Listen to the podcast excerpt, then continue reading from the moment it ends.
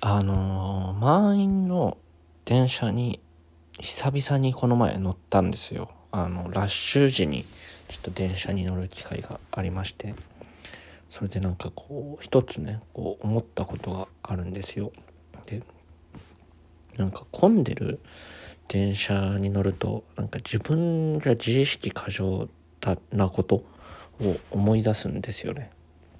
なんか混んでる電車に乗るとなんか周りに迷惑かかってないかなとかカバンとかが誰かに当たって嫌な思いしてないかなとか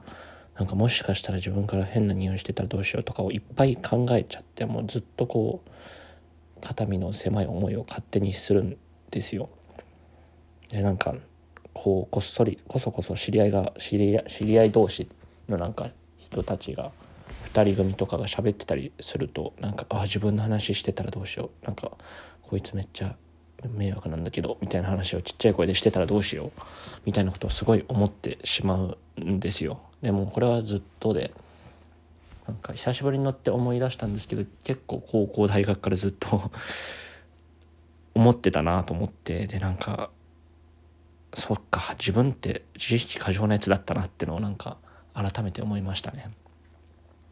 なんか忘れちゃいますよね。自分がどういう人だったかどういう人だったかっていうかそういう自意識過剰な場面というか自意識過剰なことを。なんかやっぱり今は比較的空いてる時間にしか電車は乗らないしまあ家にいる時間も増えたのでのんびりしてしまいますしなんかこう安定した生活をね送ってしまうんですけどやっぱ電車に乗るとあの自分がこう自意識過剰なやつってことを思い出してこうちょっと身が引き締まるじゃないですけどああそうだったそうだったっていうのを思い出してなんかまあなんかそれで悪い意味じゃなくてなんかちゃんとそうそういうやつだったっていうのをなんか思い出せたのが良かったなと思って多分自覚してないだけで誰かと話す時とかにめちゃくちゃそういうのが出てる人だと思ってたのでそれがなんかこうちゃんと自覚できたのはすごいありがたかったなと思ったのとなんか高校大学時代に毎日これをやってたのかって思うとすごいですよね。しだからこそ自意識過剰が今ここまで育っているんだなっていうのを強く思いますね。本当に。自意識過剰の塊なんでねだいぶ育ちました。はい。ということでえー、っと平穏な暮らしがしたいだけです。あの今日もね夜撮ってるんですけど完全に昨日まではね撮ることを覚えてたんですけどやべえ今日撮ってないと思って急いで今撮ってます。喋ることはメモしてあったのであのそのことを喋ります。でですね今日は薄い感想のコーナーをちょっと手厚めに喋りたいなと思いましてあの昨日ですね私の愛すべきバンド愛する愛しているバンドホーディ・リーの、えーと、リキッドルームワンマンを見てきました。まああのいろいろ忙しい日常の中合間を縫ってこっそり行ったんですけどまあしてよかったですね。ちょっとね本当にすごくやばいぐらい良くて本当にかっこよくて。でもうねなんかめちゃくちゃ泣いちゃったんですよ。でなんか一番好きな曲が「I'm Sweet on You」という曲でしてこれ来たら泣くだろうなって思ってたんですよ。でなんかそのちょっと最近弱ってたりとかまあいろいろあの自分が会社を辞める去年の10月に辞めたんですけど辞めるいや働いてた頃とか辞めた前後とかによくまあでかこの1年ぐらいめちゃくちゃよく聴いてた曲だったしでちょっと今も少し気持ち的に沈み気味だったりとかいろんなことが重なって弱ってたのであ絶対「アイムシートに来たら泣くなって思ってライブを見てたらあのドライズリーが1曲目だったんですけどそれでもう普通に泣いてしまいましたね。であとはその後もなんかいろんな何曲で なんかちゃんと刺さって泣いてしまって。でライブ僕はライブを見る時になんか結構頭がいろんなことが思い出しちゃうような人なんですけどコーディー・リーに関してはなんかこう本当に自分のこの12年のいろんなことと結びついてるなと思ってこのバンドだったりこのコーディー・リーの音楽がだからすごく一個一個曲ごとに思い出というかあああの時聴いたなとかこういう時期によく聴いたなとかあの場所で聴いたなみたいなのをいろいろ思い出してでなんか全部がもう過ぎてしまったこと現在進行形ではなくて過ぎてしまったことのように感じて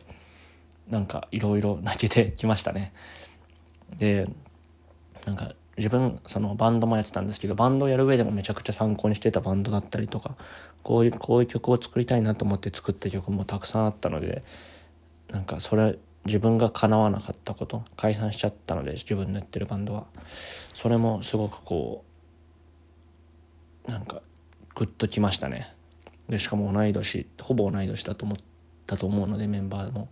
なんか勝手に自分ができなかったこととか自分がしんどかったことをきっと彼らは乗り越えてもっともっと僕の知らない苦しいことを苦しい面も抜けてきたのかなとかを思うとよりこう凄さが分かったし本当にかっこよかったですね。でしかもなんか夢を叶えた瞬間に立ち会えたっていうのがすごく嬉しくてでちょっと悔しくてでもやっぱりライブはライブコーディリーのライブ昨日のライブはすごく美しくてかっこよくてなんかそれがすごく身に染みたというかああ自分もっともっと頑張ろうってすごく思いましたね。なんかねあのー、売れたいなって思いました。僕もバンドで。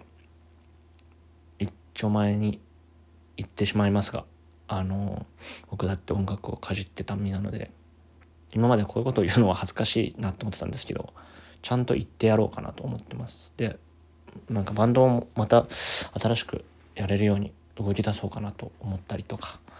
まああの今もやってるんですけどそれはちょっとこうみんな忙しかったりとかしてそれはそれでねまた集まれてやれたらいいなとも思いつつちょっとね売れるバンドをやりたいなってすごく思いました。あとそうねなんか夢を叶えた瞬間に立ち会うっていうのが実は2回目で1回目はその知り合いのバンドが目標としてたライブハウスに出る時にあのスタッフとして連れてってくれたことがあってその時にまあ見てで昨日そのコーディリーが目標としてたリキッドルームワンマンそしてメジャーデビューを見ることができてなんか自分の好きな音楽はどんどん夢を叶えていくなと思ってそれが嬉しかったですねすごく。うん、本当になんかねすごかったんですよ。本当に本当にかっこよくて。うん本当になんか最後2曲で本当にいっぱい泣きましたね。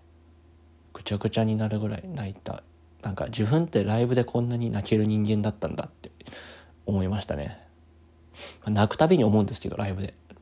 多分2回目かな？がっつり泣いたのはライブで。その前泣いた時も思ったんですけど今回もちゃんと思いましたね。はあかっこよかったね。負けないように頑張ります。追いつけるようにいつか。ちゃんとねあのこれは当はめちゃくちゃ恥ずかしいんですけどこんなことを喋ってるのは。まあなんか言霊じゃないですけどちゃんと言葉として残しておいてあの発言したよっていう 世に放ったから実現しないとねっていうことです。売れるバンドをやりたいです。売れるバンドやりたいっていうか売れよう。売れます。絶対に売れます。なのでちゃんともう一回やるんだという気持ちでいきます。はい。ということでえー、っとめちゃくちゃかっこよかったですね。本当に。マジでなんかあバンド最高だなって思ったし音楽って最高だなと改めて思いました。久しぶりになんかまあ、声とかはね出せないんですけど感情爆発したなと 自分の中で。それもなんか久々の感覚で楽しかったです。またねライブ行きたいですね。ちょっとコロナとかの都合もあるんですけど。はい。ということでえー、っと平穏な暮らしがしたいだけ。今日の分はこれぐらいにします。ありがとうございました。